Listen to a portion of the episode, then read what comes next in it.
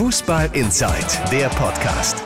Hallo zurück aus dem wunderbaren Ruhrgebiet, eure geliebte Funke Sport-Redaktion mit dem Thema Revierderby. Schalke gegen Dortmund, das Spiel aller Spiele und da sind wir natürlich zu dritt, zu viert sind wir dabei. Daniel Berg, BVB-Reporter für Funke Sport. Moin Daniel. Hallo, Tag, Tag.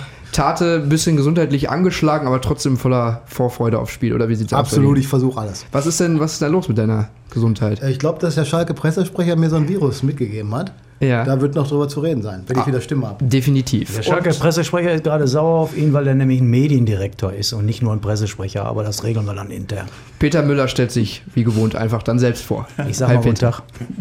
Schalke 04, Borussia Dortmund. So, Schalke gegen Dortmund. Das ist in der Tabelle in der Bundesliga Meisterschaftskampf gegen Abstiegskampf. Daniel, ähm, für Dortmund aber trotzdem eine schwierige Situation, weil so ein Derby, wie sagt man so schön, hat seine eigenen Gesetze, oder? Das ist ja in der Tat so, ähm, dass da äh, Platzierungen und irgendwie Phasen gerade keine so ganz große Rolle spielen. Und wenn sie eine Rolle spielen, dann eher ähm, unter umgekehrten Vorzeichen sozusagen. Also für denjenigen, der bis dahin eine enttäuschende Saison spielt, äh, ist es natürlich immer auch äh, eine sehr gute Möglichkeit, ähm, mal eben in 90 Minuten so eine ganze Stimmungslage auch zu kippen. Das hatten wir in Dortmund 2007. Und ähm, naja, die Schalker, die Situation ist nicht ganz vergleichbar, aber ähm, naja. Trotzdem, der BVB hat, glaube ich, die letzten fünf Derbys nicht gewonnen. Ähm, natürlich das letzte Jahr dann noch mit dem 4 zu 4 und der Niederlage. Wie ist denn die Stimmung auf Dortmund? Sind die richtig heiß auf Revanche? Wie sieht das da aus? Du warst ja heute, glaube ich, auch vor Ort bei der PK. Ich war vor Ort, ja. Also die wissen natürlich, dass sie was gut zu machen haben aus dem vergangenen Jahr. Und das war ähm, in der Tat enttäuschend. Ähm, richtig heiß, weiß ich nicht, konnte man jetzt nicht so konnte man jetzt nicht so äh, mhm. feststellen, finde ich. Ähm, der Trainer ist ja auch eher zurückhal zurückhaltender Charakter, sagen wir so. Also dem ist das Heißsein nicht so wahnsinnig äh, anzumerken, ähm, aber hat dem Erfolg bislang auch nicht Abbruch getan. Ähm, von daher, ähm, sie wissen, was auf dem Spiel steht und sie können in Schalke die Herbstmeisterschaft feiern, wenn die Konkurrenz mitspielt. Ähm, und von daher steckt da genug drin für den BVB. Tate, das wäre ja Schmack genug äh, für den FC Schalke 04, wenn das so eintreten würde. Äh, du warst heute auch auf der Pressekonferenz. Wie sieht es denn auf Schalke aus mit der Stimmung? Sind die denn heiß wenigstens? Die sind heiß, obwohl sie heute noch relativ verhalten waren. Äh, gestern hat Bastian Oschipka noch gesagt, ähm, auch sehr, sehr zurückhaltend noch Richtung Derby. Aber ich glaube, die schalten dann so richtig um ab Freitag auf Samstag. Und dann werden die richtig brennen. Und äh, dass Dortmund da Herbstmeister wird auf Schalke, das kann ich mir nicht vorstellen. Und warum nicht? Weil ähm, in solchen Spielen Helden geboren werden. Und bei Schalke hatten wir noch keinen Helden in der Saison. Das wird jetzt mal Zeit. Peter, was sagt dir denn dein Bauchgefühl? Könnt ihr jetzt eine Bratwurst vertragen? Aber ich glaube, das wolltest du nicht wissen. Ähm, Doch auch. Mit Senf oder ohne? natürlich mit Senf, der dann natürlich im Stadion immer auch auf dem Ärmel landet. Anders, anders, ist das gar nicht möglich. Oder auf der Tastatur. Ja, auf der Tastatur eher nicht. Also da, so schlau bin ich, den nicht mit, die Bratwurst nicht mit am Platz zu nehmen, wenn ich arbeiten muss. Also mein Bauchgefühl sagt mir in diesem Jahr, dass es äh, für Schalke super schwer wird. Ich ähm, habe ein paar Mal Schalke 04 gesehen, ich habe ein paar Mal Borussia Dortmund gesehen. Und das ist Stand jetzt, wie Nico Kovac sagen würde, ähm, ein himmelweiter Unterschied. Das ist ähm, vom Tempo her, von der gesamten äh, Spielanlage her, äh, sind das Welten. Und bei Borussia Dortmund hat es halt ein paar Stellschrauben, ist halt an ein paar Stellschrauben gedreht worden äh, im Sommer. Ähm, sodass die Mannschaft nicht mehr mit der vom vergangenen Jahr zu vergleichen ist. Trotzdem sagt jetzt äh, auf Schalke Amine Ari zum Beispiel, äh, jetzt ist der perfekte Zeitpunkt, um zuzuschlagen. Das, was vorher war, ist egal. Christian Heide sagt heute, ja, ist absolut realistisch, dass wir gewinnen. Ist das eine verfehlte Selbsteinschätzung oder ist das, natürlich müssen wir das öffentlich sagen? Nee, die, müssen das so sagen, weil wie, würde das denn klingen, mhm. wenn wir sagen, wir, wir ergeben uns vorher gegen den äh, souveränen Tabellenführer der Bundesliga mhm. und der heißt dann zufälligerweise auch noch Borussia Dortmund? Ja. Nee, das ist nicht möglich. Also Schalke macht das schon richtig, wenn die sagen, so Brust raus und jetzt gehen wir ins Derby. Ähm, wir haben ja eigentlich nichts zu verlieren, wenn die Schalker, ich glaube ja, wenn die Schalker am Samstag einen, einen sensationell großen Kampf bieten und es wieder ein tolles Fußballspiel wird und ein packendes Spiel wird und dann verliert man das unglücklich, weil vielleicht der BVB an der einen oder anderen Stelle die individuell größere Qualität hat. Dann würde das sogar verziehen. Was nicht verziehen wird, ist, wenn man, äh, wenn man sich vorher ergibt Und wenn man dann so auftritt, wie zum Beispiel bei der Heimniederlage gegen Bayern München, als man äh, zwischendurch mal, gleich am Anfang und zwischendurch nochmal schlafmützig war und das ganze Ding am Anfang schon entschieden war, sehr früh. Also sowas darf halt nicht passieren. Ähm, deshalb glaube ich, dass die, dass die Schalker das richtig machen, wenn sie vorher ein bisschen äh, sich Mut zusprechen. Äh, ansonsten haben sie sowieso keine Chance, denn äh, die, die müssen schon als Team da auftreten und volle Pulle alle mal, alle mal äh, äh wissen, dass das jetzt der Samstag ist, an dem sie, wie äh, Tate gerade gesagt hat, ganz groß rauskommen können. Tate, du warst in Porto auch dabei. Da gab es ja vermeintlich den ersten Knacks zwischen Fans und Mannschaft, so ein bisschen zumindest einen kleinen Stimmungsumbruch, den es so zuvor in der Saison nicht gegeben hat. Könnte so ein Derby-Sieg das alles vergessen machen? Ja, könnte es. Und Schalke ist irgendwas Besonderes, muss man schon sagen. Nach Porto ist ja die Hälfte der Mannschaft nicht in die Kurve gegangen. Da musste der Trainer dann eingreifen und seine Schäfchen dahin führen damit die halt diesen Applaus, der eigentlich normal ist, dann auch den Fans spenden. So, jetzt war ein paar Tage später in Hoffenheim, ganz neue Situation, da haben die beim Warmmachen schon riesen Applaus bekommen von den 5000 mitgereisten Fans, von denen viele sicherlich auch aus dem Porto waren, nicht alle, aber viele. Und daran siehst du halt, dass bei Schalke schnell verziehen wird. Nur, sie sollten den Bogen halt nicht überspannen, weil sie in der Saison halt noch nicht so gut gespielt haben oder teilweise auch weit unter den Möglichkeiten. Deswegen musst du halt irgendwann mal so ein richtiges Zeichen setzen, dass die Fans merken, das sind unsere Jungs, die sind wieder da. So war das nämlich im letzten Jahr mit diesem 4 zu 4 nach 0-4 Rückstand. Das war so ein Aha-Effekt für die ganze Saison. Das hat die dermaßen getragen und so ein Spiel brauchen die jetzt mal.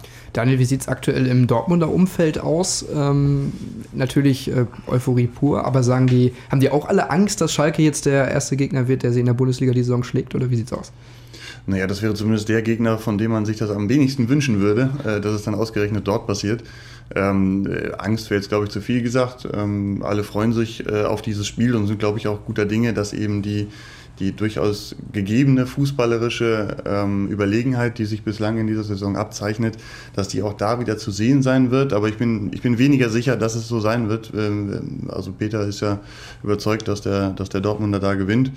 Ähm, müsste eigentlich so sein, aber es ist dann eben, ist dann eben immer dann doch nochmal ein anderes Spiel und deshalb ähm, bin ich gespannt, ob es, sich so, ob es sich so ergibt. Muss ich mal reingerätschen? Überzeugt davon, dass Dortmund auf Schalke gewinnt, bin ich nicht.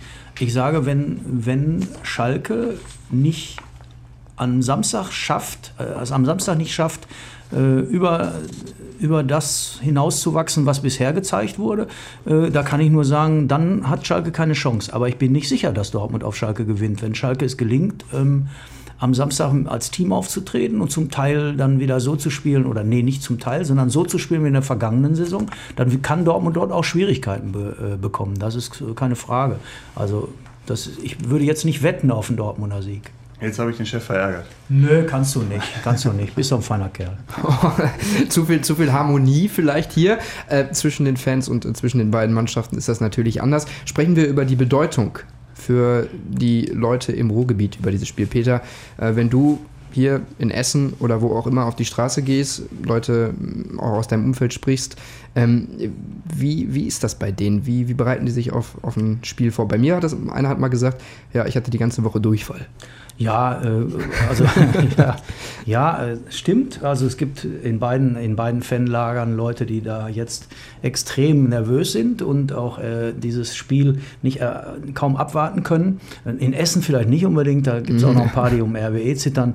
Aber ähm, es ist schon so, dass dieses Spiel die Massen elektrisiert. Früher hat man immer gesagt, und es ist natürlich dummes Zeug, du musst nur das Derby gewinnen, dann hast du deine Saison gerettet. Also ich habe Jahre erlebt, in denen ganz furchtbare Spiele gespielt wurden äh, und, und in denen beide Vereine äh, weit unter dem Normalmaß auch in der Tabelle landeten und dann nützt dir so ein Derby halt auch nichts. Dann hast du einen Tag Freude und einen Tag, äh, also das, das, ist alter Quatsch. Du musst nur das Derby gewinnen, dann geht es dir gut. Was richtig ist, ist natürlich, was Tate vorhin gesagt hat, wenn du ähm, jetzt sagen wir mal eine schwache Phase hast und dann an so einem Tag mal da bist, das gilt dann mal für die einen, mal für den anderen, dann kann das schon einen Schub für den Rest der Saison geben. Das ist wahr. Insofern hat das Derby schon eine hohe Bedeutung. Aber wenn wir jetzt über die Fans reden, ja, ähm, man will es halt nicht verlieren. Ne? Das, das Frotzeln ist groß. Früher hat man gesagt, oder es wird ja immer noch gerne erzählt, ja, man kommt dann am Samstag, am Sonntag äh, irgendwo hin und trifft den und den und Samstag war das Spiel so und dann geht's los. Oder am Montag am Arbeitsplatz. Wir sind ja längst in einer anderen Zeit angekommen. Es dauert ja keine drei Minuten. Du hast ja, äh, du hast ja dein, deine WhatsApp-Nachrichten, die ballern ja dich ja zu, wenn, wenn, wenn du zu einer Fraktion gehörst. Ähm, ich kann nur sagen, im, im letzten beim 4 zu 4 im letzten Derby in Dortmund äh, habe ich Schalke 04 wie so viele äh, Kollegen von mir schon zur Halbzeit äh, bei Twitter vernichten müssen. Und äh, jedes Wort von mir ist mir äh, dann während, des, während der zweiten Halbzeit um die Ohren geflogen. Logischerweise muss ich natürlich anerkennen, Hut ab vor denen, die vorher wussten, ne, dass man aus einem 0 zu 4 noch ein 4 zu 4 macht. Muss auch mal mit dem Punkt zufrieden man sein. muss ne? auch mal mit dem Punkt zufrieden sein, hat der grandiose Mike Genau. Biskens gesagt, nach dem 4 zu 4. Also, nee, der hat er zur Halbzeit gesagt, das war das Beste. Also zur Halbzeit, beim Halbzeitstand hat Mike Biskens gesagt, man muss auch mal mit dem Punkt zufrieden sein. Großartig, besser ging es nicht an dem Tag. Äh, Wie, wie ähm, müssen wir nochmal den, den Trainer ansprechen und auch Christian Heidel ansprechen? Domenico Tedesco, Christian Heidel, die haben noch äh, kein Derby verloren, Christian Heidel sogar überhaupt noch keins. Ähm, Tate, sind die sozusagen die Derby-Experten? Können die das?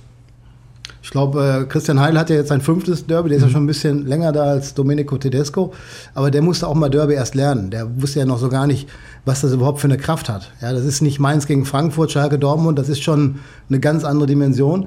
Ja, und er hat halt eine gute Bilanz und Tedesco hat uns auch gesagt im Interview, äh, aller guten Dinge sind drei. Zweimal hat er schon nicht verloren gegen Dortmund, vier Punkte geholt und jetzt will er halt das dritte Spiel.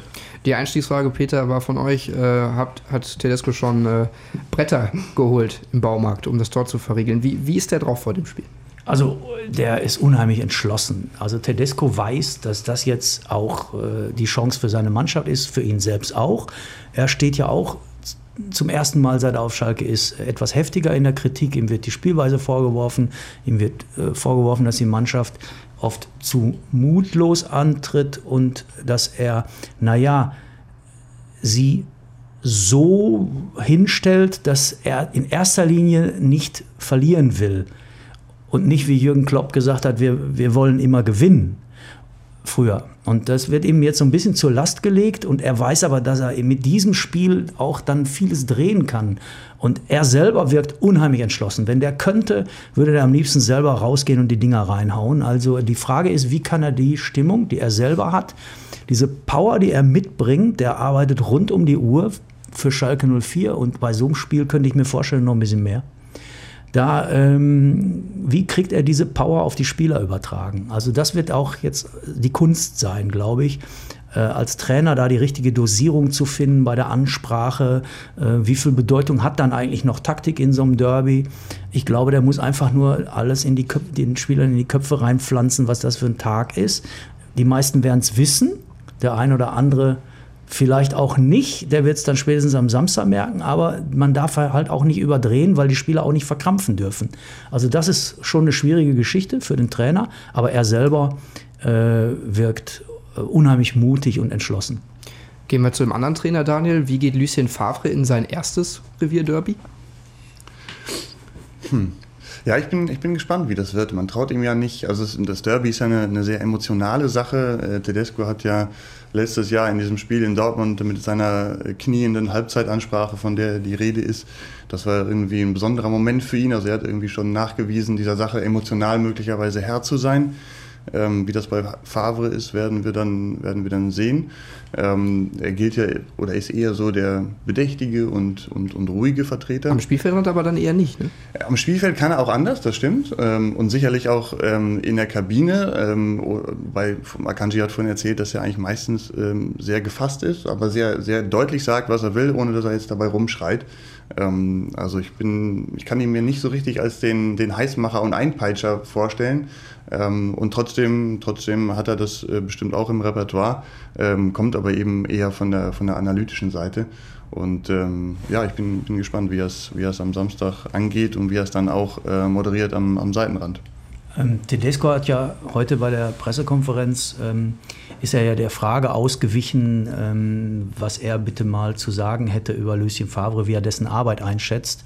Er hat das dann verallgemeinert und gesagt, er, kann, er könne nicht ähm, die Arbeit eines gegnerischen Trainers bewerten, weil er nicht weiß, wie spricht er äh, mit den Spielern im Einzelgespräch, wie spricht er mit der Putzfrau, hat Tedesco gesagt. Also all das, was, was dann hinterher den Erfolg ausmacht, kann er nicht bewerten, weil er, zu, weil er nicht dabei ist. Ähm, ich glaube, äh, schon die Frage ist auch etwas despektierlich, weil wie soll ein, ein 33-jähriger Trainer, der seit knapp anderthalb Jahren in der Bundesliga äh, arbeitet, einen, einen 60-jährigen Trainer bewerten, der äh, eine unfassbare Lebenserfahrung hat? Ich finde es auch, fände es auch falsch, wenn man da wirklich auf, wenn er da ernsthaft darauf geantwortet hätte, er war so klug, es nicht zu tun. Ja, weil es hat auch was mit Respekt zu tun, dass ein junger Trainer nicht den alten Trainer bewertet und beurteilt. Und ich finde es auch nicht ganz klug, um es vorsichtig zu sagen, wenn Journalisten sowas fragen. Kam das Daniel rüber nach Dortmund, diese Frage? Oder wurde, wurde Favre auch gefragt, wie, wie er Tedesco sieht, etc.? Nee, das war nicht äh, ein Teil der mhm. Pressekonferenz, mhm. sondern äh, es ging um ein paar, ging um ein paar andere Dinge. Ähm, um, das noch, um das noch zu vervollständigen von gerade, ähm, Favre hat ja durchaus schon bewiesen, dass er in der Bundesliga auch in, in Derbys erfolgreich sein kann. Also das, das Derby Gladbach gegen Köln ist jetzt auch kein, kein ganz kleines kann man jetzt drüber streiten. Vermutlich ist Dortmund Schalke das noch etwas größere, dass die größere Wucht entwickelt. Ähm, auch das wird für ihn neu sein, aber ähm, er wird auch die, das, das Zeug an der Hand haben, um, um in diesen Spielen äh, erfolgreich zu sein. Tate, wir sprechen über Schalke, über die Trainer, müssen aber auch über die Spieler sprechen, speziell über die Stürmer. Also Heidel die, hat, die noch da sind. Ja, genau. Heidel hat, glaube ich, heute gesagt, äh, ob es überhaupt schon mal passiert ist, dass einer Mannschaft vier Stürmer ausgefallen sind, weiß er auch nicht. Steven Skripski, der kämpft noch, Guido Burgstaller, der kämpft noch, aber Uth, Embolo, wen habe ich jetzt vergessen? Teuchert. Teuchert mhm. fallen aus. Und oh, Di Santo. Der Di Santo fällt auch noch Di Santo ich, wird ja heute auch noch mal in der Aufzählung erwähnt. Fand ich spannend, dass das überhaupt getan wurde. ja gut, er joggt halt viel im Spiel. Ja. Tate, wer kann für Schalke stürmen? Wer, wer, wer, wer, läuft da auf? Also ich glaube, dass einer von den beiden Wackelkandidaten, Burgstall oder Skripski, dass, dass sie einen reinschmeißen, weil auf beide verzichten geht nicht, dann hast du ja gar keinen mehr. Ähm, und dann glaube ich, dass Tedesco ein bisschen zaubert und Weston McKenney nach vorne packt in einer hängenden Spitze-Position und dass er dann vielleicht Skripski von der Bank bringt, wenn McKenney sich aufgerieben hat oder wenn Burgstaller wieder die Achillessehne zwickt oder die Leiste, da hat er ja mehrere Sachen von. So bei Brel Embolo, da ist ähm, in der Hinrunde nicht mehr mitzurechnen mit, wegen seines Mittelfußbruchs.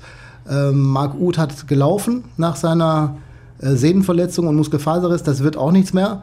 Und Cedric Teuchert will eigentlich spielen, nach seinem Sehnenanriss im Hüftbeuger. Habe ich auch noch nicht gehört, sowas. Ähm, ist aber das Problem, dass der halt jetzt acht, zehn Wochen raus ist. Mhm. Und ich glaube, dann jetzt direkt in so einem Derby zu spielen, äh, das wird nicht funktionieren. Also musst du halt mit den letzten Aufrechten spielen und ein bisschen tricksen. Ja, und äh, oder Haji Wright ist ja vielleicht auch noch eine Option, der ja eigentlich in der U23 auch nicht so zum Zug kam, aber der hat das auch nicht unbedingt nachgewiesen, dass er das ersetzen kann, oder?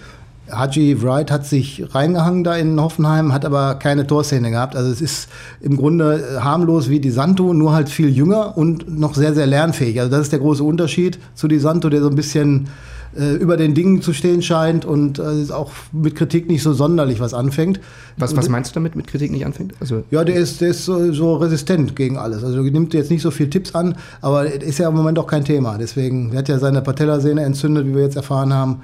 Das wird ja auch ein paar Wochen dauern bei ihm. Peter, das wurde auch, was Tate gerade anspricht, Kritikresistenz, das wurde ja auch diese Saison tatsächlich das erste Mal öffentlich deutlich zwischen Tedesco und Di Santo, als er ausgewechselt worden ist. Ne? Gut, äh, Tedesco mag das nicht, wenn irgendwelche, wenn irgendwelche, ja, welcher Trainer mag das schon, wenn ja. irgendwelche Missstimmungen in der Öffentlichkeit ausgetragen werden, aber in diesem Fall ließ es sich halt nicht vermeiden, als Trainer auch öffentlich zu reagieren, wenn ein Spieler nach einer Auswechslung, in diesem Fall Di Santo gegen Bayern München, äh, vom Platz geht äh, schimpft. Äh, man kannte an, an, Lippen lesen, was er da gesagt hat und äh, auch völlig respektlos am Trainer vorbeistiefelt.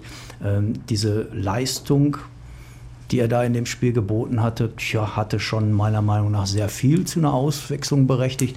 Ich meine, wenn der äh, Di Santo in dem Spiel schon zweimal getroffen hätte und eine Gefahr für die Bayern gewesen wäre, dann hätte ich verstanden, wie er sich beschwert über eine Auswechslung. Aber dass der überhaupt nach seinen Leistungen in den letzten ich möchte fast sagen, Jahren auf Schalke äh, es wagt, die Entscheidung des Trainers in dem Fall äh, zu, nicht, zu nicht nur zu kritisieren, sondern bloßzustellen.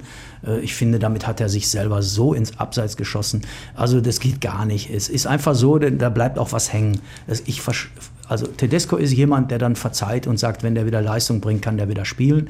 Aber ich sehe das gar nicht. Ich sehe auch nicht, dass er wieder Leistung bringt. Das Spiel in Porto war eine Offenbarung von Spielern wie Tedesco, wie Konoplyanka, wie Mascarell, Leute, die gerne spielen möchten und zu wenig zum Einsatz kommen. Dann spielen die da, habe ich gerade Tedesco gesagt, ich mhm, wollte Di Santo sagen, Entschuldigung bitte.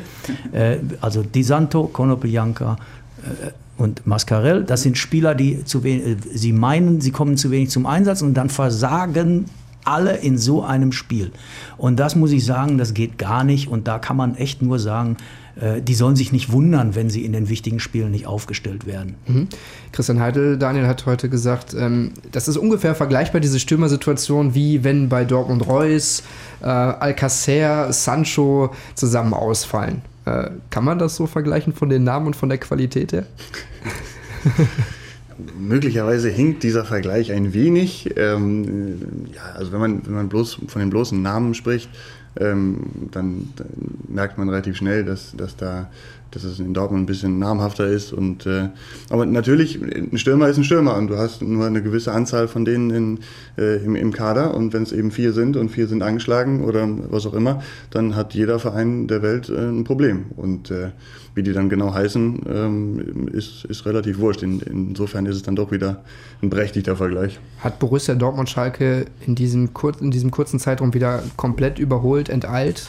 Äh, mit Transferpolitik, mit, mit Spielern, mit Qualität, mit Auge dafür, kann man das sagen?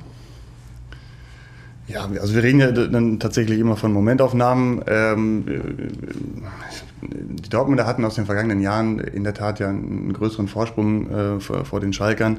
Ähm, in der vergangenen Saison sah das dann eben ein bisschen anders aus und sie haben aber jetzt dann in diesem Sommer wirklich perfekt darauf reagiert, ähm, haben die Schwachstellen im Kader wirklich unfassbar gut äh, ausgemerzt.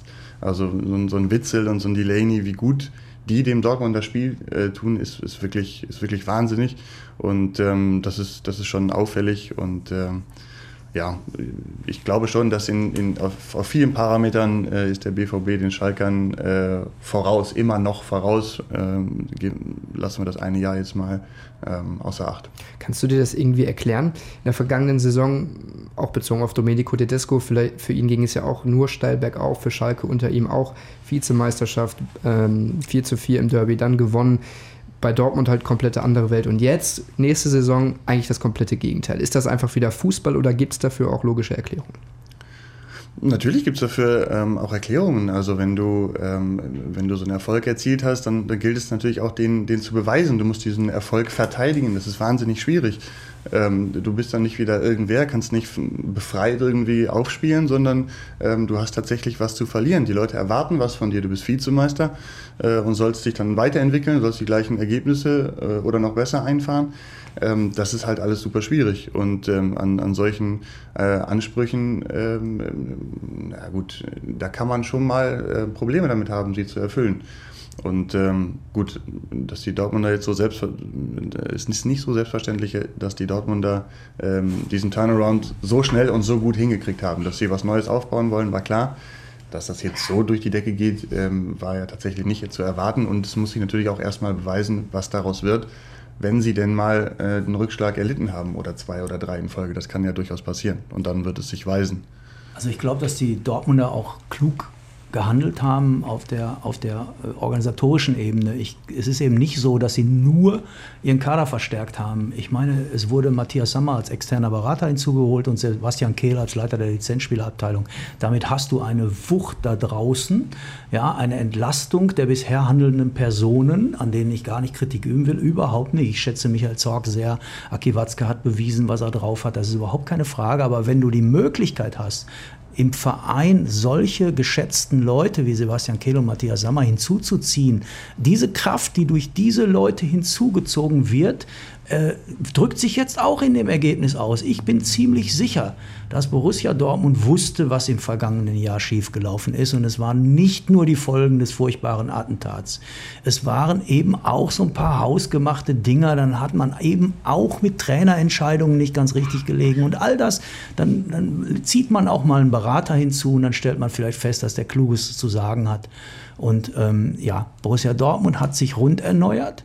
Und ähm, wenn man so auf eigene Missstände, Fehlverhalten, Unglück, unglückliche Situationen reagiert, dann hat man schon, dann macht man schon sehr vieles richtig. Die haben klare Kante gezeigt. Auf Schalke, meine persönliche Meinung, Peter, vermisse ich diese Saison ein wenig eben diese klare Kante zeigen und zu sagen, ja, wir sind im Moment in dieser Situation, manchmal wird mir da viel zu viel von einem Top, Top, Top Weg gesprochen. Also die wissen das ja. Die mhm. wissen das ja, aber nochmal, die Saison ist erst äh, noch nicht mal ganz zur Hälfte gespielt. Im Winter wird sicherlich eine, die erste Bilanz gezogen. Die sagen natürlich alle, hätten wir die ersten fünf Spiele nicht verloren, dann, danach hatten wir eine ganz gute Serie. Ja, stimmt. Aber wenn wir über den bisherigen Saisonverlauf reden und feststellen, dass Schalke 04 nur drei Punkte vor dem Relegationsrang steht, äh, dann nenne ich das Abstiegskampf. Schalke will das nicht hören, das kann ich verstehen. Aber die Wahrheit ist doch, ähm, du kannst die fünf Spiele, die kannst du doch nicht rausrechnen, nur weil du es jetzt gerne hättest.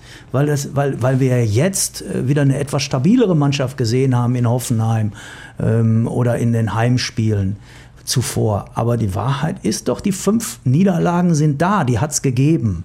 Ja, und auch da lief schon sehr vieles schief zu Saisonstart. Da haben einige tatsächlich geglaubt, man könnte mit halber Kraft spielen, gleich beim ersten Spieltag in Wolfsburg. Und das ist natürlich eine Hypothek, da hat Tedesco recht, der betont das immer. Aber man kann jetzt nicht sagen, jetzt, jetzt ist ja alles gut, es läuft ja wieder. Guck auf die Tabelle, es sind nur drei Punkte Vorsprung. Definitiv, ja. Vielleicht noch, Tate, du willst ja, noch vorher. Absolut rein? richtig, was Peter sagt. Wir haben vor zwei Jahren ja eine ähnliche Situation gehabt. Auch fünf Spiele verloren zum Start unter Markus Weinzierl. Dann haben sie es aber hingekriegt, zwölfmal ungeschlagen zu bleiben. Zwei in drei Wettbewerben, aber haben in der Bundesliga halt mehr gewonnen. Sie standen halt nicht so, so eng unten, wie sie es jetzt stehen. Und sie haben aber dann in den wichtigen Spielen immer, wenn es so darum ging, Richtung Platz 6, 7 nochmal anzugreifen, haben sie immer verloren. Und am Ende sind sie Zehnter geworden. Das heißt, diese Hypothek, von der Tedesco da spricht, die schleppen sie auch diesmal wieder bis zum Frühjahr mit. Und du die gewinnst ja auch nicht jedes Spiel, ne? Richtig. Ja. Da musst du ja alles gewinnen und gleichzeitig müssen aber die, die vor dir stehen, die müssen dann gar nichts mehr holen. Und das wird ja nicht passieren. Was man ihnen aber positiv zugutehalten muss, Sie sind in der Champions League dabei, im Achtelfinale. Zwar nicht in der stärksten Gruppe, da war Porto eine starke Mannschaft. Da fand ich Lok Moskau jetzt eher Sparringspartnerniveau. Galatasaray, gut, hat halt mitgemacht. also die, das, diese dramatische Einschätzung, da sind alle gleich stark und keiner weiß, wie es ausgeht, das, das stimmte so nicht. Und im Pokal sind sie auch dabei, das ist auch okay, aber in der Liga hinken sie halt bestimmt sechs, sieben, acht Punkte hinterher. Ich möchte nochmal auf, auf ein Thema kommen, Identität im Derby. Ich meine, ähm, dass wir da an vielleicht vergangene Tage nicht mehr dran anknüpfen, wo ähm, vielleicht richtig viele Spieler aus, dem, aus, dem, aus der Stadt kamen. Ich glaube, bei Dortmund ist es jetzt Marco Reus noch, gebürtiger Dortmunder, äh, danach auch nicht mehr. Und bei Schalke glaube ich jetzt niemand, zumindest wüsste ich niemanden. Ist das, muss man sich daran gewöhnen, dass das ähm, ja, Jungs aus dem Ausland teilweise sind, die hier nicht geboren werden, die es vielleicht gar nicht erst so verstehen, worum es geht? Bei Schalke hast du halt den Ralf Fährmann, der ist zwar jetzt kein gebürtiger Gelsenkirchener, ist aber in der knappen Schmiede groß geworden und der lebt das halt mit jeder Faser. Der ist Schalke durch und durch, der hat seinen Garten blau-weiß, der duldet noch nicht mal eine Wespe in seinem Garten, die wird sofort verscheucht, weil die Farbe halt falsch ist. Also der lebt das wirklich vor und ich glaube, dass der das auch seinen, seinen Mitspielern mit auf den Weg geben kann, dass der sagt, Leute, da ist was ganz Besonderes. So Armin Harry zum Beispiel hat es letztes Jahr gelernt, was ein Derby bedeutet. Der wurde da nach der Verletzung vor der Südtribüne mit, mit Bechern beschmissen und hat dann noch ein Tor gemacht danach. Also der weiß schon, was, was, das, was das für eine Kraft hat und was das für eine Bedeutung hat. Aber so Mascarells äh, und, und Serdas, die jetzt neu dabei sind, die werden da am Samstag erstmal staunen, was da abgeht. Und ich glaube, die müssen äh, zum Thema Identifikation, die müssen das Derby lernen. Du hast aber auf Schalke auch ein paar Typen dabei, die das sehr wohl wissen. Wenn ich jetzt so einen Mann wie den Guido Burgstaller sehe, das ist ein Kämpfer vor dem Herrn. Also man muss schon sagen, dem musst du nicht groß erzählen, heute ist Derby. Eigentlich ist für den immer Derby. Der, der, der stoppt manchmal einen Ball einen Meter weg, aber den holt er sich dann zurück. Ja, und dann werden die Ärmel hochgekrempelt, dann geht er wieder Richtung Tor. Also solche Typen, sagen wir mal, hat Schalke schon sehr wohl. Und dann müssen die nicht in Gelsenkirchen geboren sein. Also wenn da so ein Österreicher kommt wie der Burgstaller und der hat auf Anhieb verstanden, was in Schalke gemacht werden muss, nämlich zuerst mal gearbeitet, äh, dann, ist das schon, dann ist das schon in Ordnung. Ja, ich glaube auch, dass so eine, so eine, so eine Glaubwürdigkeit, äh, die kann man auch haben, wenn man, wenn man nicht aus der Stadt kommt. Ähm, die gibt es ja in Dortmund auch. Also so ein, so ein Marcel Schmelzer ist ja auch in Magdeburg geboren, aber trotzdem hat eine langjährige BVB-Vita äh, und auch so ein Lukas Piszczek, die, die seit Jahren dabei sind, die wissen schon, was das für ein Spiel ist. Und die, die leben ja auch für diesen, für diesen BVB und auch glaubwürdig. Und dann haben die halt noch ähm, den Marco Reus, der eben gebürtiger Dortmunder ist und ähm, echt jetzt auch auf dem Weg ist, ähm, eine Dortmunder Legende zu werden, was man ihm so richtig nicht äh, zugetraut hat, so von der Persönlichkeit her. Aber er ist unheimlich gewachsen äh, in den vergangenen Jahren, auch an seinen Rückschlägen. Und was der im Moment so aufs Eis bringt, ist, ist schon beachtlich von der Attitüde her und ähm, sportlich sowieso. Und es ist sehr, sehr, sehr erfreulich, glaube ich, für alle, die die Fußball mögen, äh, dass der im Moment ähm, gesund ist und scheinbar auch bleibt. Würde ich an dich, Daniel, gerne mal eine Frage anhängen. Ähm, Tedesco hat heute auf der PK gesagt, dass es eigentlich die Person Reus ist, die er so sieht, warum Borussia Dortmund in diesem Jahr anders rollt als im, in der vergangenen Saison, weil er im vergangenen, also in der vergangenen Saison selbst in Phasen, in der er dabei war, in denen er dabei war, äh, nicht auf dem, äh, auf, auf dem höchsten Level war wegen gesundheitlicher Probleme. Würdest du ihm da zustimmen, dass Reus den Unterschied macht? Ist auf jeden Fall ein riesiger Faktor. Also er ist jetzt nicht mehr, hat er jetzt seine, also erstmal hat er seinen, seinen Lieblingstrainer mit, mit Lucien Favre, über den er sagt, das ist fachlich und menschlich der beste Trainer, den ich kenne. Ähm, was schon mal, finde ich, ein relativ großes Lob ist, wenn man bedenkt, mit wem er schon zusammengearbeitet hat. Ähm, und ähm, dann spielt er jetzt auf seiner Lieblingsposition im offensiven Mittelfeld, also zentral, nicht mehr links oder rechts. Ähm, ich würde ein bisschen widersprechen, weil Reus auch im letzten Jahr, nachdem er lange verletzt war, kam er zurück und war wirklich auch sofort da und hat diesem ähm, sehr wankelmütigen BVB echt auch geholfen in, in vielen Spielen und manchmal auch den Arsch gerettet. Entschuldigung. Ähm, wir sind hier im Pott. Ja, so, bitte. Und, zum, zum, Glück machen wir keinen Podcast. okay, schneiden, schneiden. Ja, schneiden wir raus. Nein, bleibt extra drin. ähm, naja, also war, war letztes Jahr schon wichtig, aber äh, die Wichtigkeit, die er jetzt hat als Kapitän, das irgendwie beflügelt ihn scheinbar auch nochmal und äh, das ist ein, ein, riesiger Faktor in diesem Dortmunder Spiel, das Timing seiner Pässe, seine Torgefahr, äh, das ist schon sehr, sehr beeindruckend, muss ich sagen. Da ziehen sich dann auch Spieler wie Sancho etc. hoch. Ne? Ja, und er hat halt auch viele, mit denen er sich dann auch auf dem Platz gut versteht, ähm, eben Sancho und auch Alcázar, ähm, Mario Götze ja auch und ähm, Genau, also er ist, das meinte ich vorhin mit Attitüde, ähm, er schießt ja nicht in jedem Spiel ein Tor, aber er ist dann halt auch in schlechten Phasen, bäumt er sich auf und macht auch die Wege mit nach hinten und setzt da auch mal eine Grätsche an und es ist ihm ein Jähzorn anzumerken, ähm, manchmal im Zweikampf, der, der, der einem Kapitän sehr gut zu Gesicht steht, muss ich schon sagen. Wir müssen noch ein Thema ansprechen, was Fans, glaube ich, bewegt. Wir fangen bei Dortmund an, Daniel. Ähm, da gibt es vor diesem Derby, nach meinem Kenntnisstand, eine öffentliche Einheit? Zwei? Oder, oder gar keine? Du meinst eine Trainingseinheit, Trainingseinheit bei der genau. äh, Zuschauer zuschauen können? Ja. Die gibt es nicht, ne. Ja, also wie, wie kann man das denn verstehen? Die Abschottung vor dem Derby? Ja, das ist ja, das hat irgendwie schon eine, schon eine längere Geschichte. Ähm, um jetzt da eine gewisse Ausgewogenheit reinzubringen, ließ es sich an, anführen, dass die äh, Dortmunder Spieler am Montagabend ein großes Treffen mit, äh, mit, mit Fanclubs hatten und so weiter und da so ein bisschen Faninteressen bedient haben. Es ist aber nichts Neues, dass beim BVB eben die Pforten deutlich häufiger geschlossen bleiben. Und ähm, das gehört mittlerweile dazu. Es ist von vielen auch schon äh, akzeptiert sozusagen. Das heißt nicht, dass man das richtig finden muss. Also ähm, es stünde dem BVB sicherlich auch gut zu Gesicht, ähm, das noch häufiger zu tun.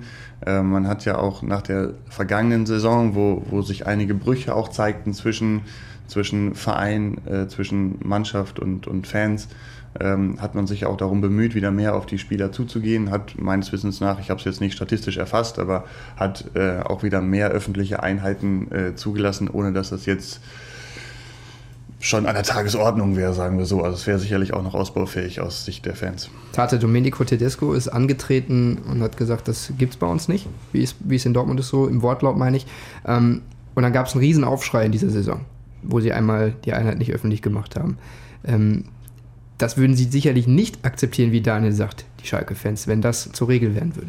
Das würden sie nicht akzeptieren, das ist richtig. Schalke sagt ja immer, wir sind offener, wir wollen die Leute mit ins Boot holen.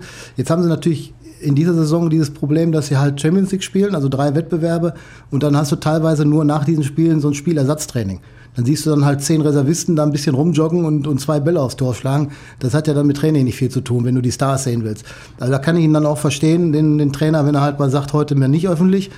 Ähm, und Christian Heidel hat gesagt, es ist vor dem Spiel wenn sie, wenn die Schalker in Dortmund spielen, dann ist, ist da mehr Wucht hinter, weißt du, weil die, weil die Fans dann halt denen noch ein gutes Gefühl geben werden fürs Auswärtsspiel. So, und jetzt beim Heimspiel ist, glaube ich, nicht, dass da äh, morgen dann so viel Theater sein wird. Aber äh, es wäre doch ein riesiger Aufschrei gekommen, weil Tedesco hat ja gesagt, dass sie überlegt hatten, erst das nicht öffentlich zu machen, dann aber im Trainerteam entschieden haben, wir machen es öffentlich. Da wäre doch trotzdem ein Riesenaufschrei. Das wäre ein Riesenaufschrei, weil das hat es ja so noch nicht gegeben in den letzten Jahren. Aber dann äh, sind sie ja schlau genug, dass sie das eben nicht so machen. Peter, wie, wie siehst du die Situation zwischen Dortmund und Schalke, Fannähe etc.? Also diese Geschichten, ähm, dass die Schalker, äh, die Schalker identifizieren, ganz schweres Wort, mhm. identifizieren sich ähm, selbst äh, über diese Fannähe. Also es ist immer schon wichtig gewesen, dass in Schalke Tore auf sind und das ist ja auch, es wird ja auch immer betont, wir sind der eingetragene Verein und all das. Ich glaube, den Schalkern würdest du richtig was wegnehmen, wenn du da sagen würdest, ähm, wir schließen jetzt hier für immer unsere, unsere, die Tore unseres Trainingsgeländes. Es gehört bei Schalke einfach dazu. Ob das immer so richtig ist, aus Trainersicht mhm. verständlich, dass die auch mal was ohne Spione äh, trainieren wollen. Aber ab und zu musst du einfach auch mal so ein Showding machen wie morgen. Also Tedesco hat ja heute betont, das ist ein ganz normales Abschlusstraining. Wenn ich Showding sein, sage, meine ich, dass, dass da auch mal ein bisschen blau-weiße Folklore stattfinden darf auf dem Trainingsgelände, finde ich schon ziemlich wichtig ja, jetzt kann man sagen, Borussia Dortmund macht da was falsch. Wenn man auf die Tabelle guckt, machen sie es auch richtig. Das ist definitiv ein Argument. Gehen wir nochmal zum Abschlussreihe um. Daniel, was glaubst du, wird's für ein Spiel? Und vielleicht kann ich dir auch einen Tipp entlocken. Oh Gott, in sowas bin ich immer sagenhaft schlecht. Ich auch. Ähm, ich mach's auch nicht. Ich, ich muss ja nicht. Ich nehme mich raus. also, ähm, ich würde mal sagen, dass das ein ausgeglichenes Ding wird, dass es natürlich äh, umkämpft sein wird, weil, weil eben die Schalker wissen, ähm, dass sie da alles reinwerfen müssen. Und ähm, könnte mir aber vorstellen, dass am Ende, äh, na komm, jetzt muss ich tippen, dann sage ich, mein Gott, 2-2, ein schönes 2-2. Tate? Ja, Daniel, dann sag ich mal ein schönes 1-0, viel Kampf und ein spätes Siegtor für Schalke. Einfach, weil es keiner glaubt. Und wer macht McKenny? Genau. Ja. Guido Burgstaller. Guido Burgstaller, okay. Also dann wissen wir jetzt schon mal, dass Guido Burgstaller es bis Samstag mit seiner Verletzung nicht mehr schaffen wird. Wenn Tate das sagt oder warum? Schreit er den von nee, also ich, muss, ich muss definitiv sagen, ich hänge mich voll an Daniel dran. Und zwar 2-2 ähm, glaube ich auch, weil äh, ich glaube, dass Schalke am Samstag, wie der Trainer immer so gerne sagt, alles raushauen wird. Oh je. Aber es wird nicht reichen für, ein, für einen Sieg, weil da einfach die, die individuelle Qualität von Borussia Dortmund zu groß ist. Alles klar, ich danke euch dreien, Daniel Berg, Thomas Tatemann und Peter Müller euch äh, jetzt viel Spaß mit der Folge. Schreibt uns gerne auf sämtlichen Wegen, äh, was ihr sagt. Wer gewinnt Schalke gegen Dortmund und was bedeutet das Spiel für euch? Wir würden uns freuen. Fußball Inside, der Podcast. Noch mehr Fußball gibt's in unserem Webchannel Dein Fußballradio auf radioplayer.de.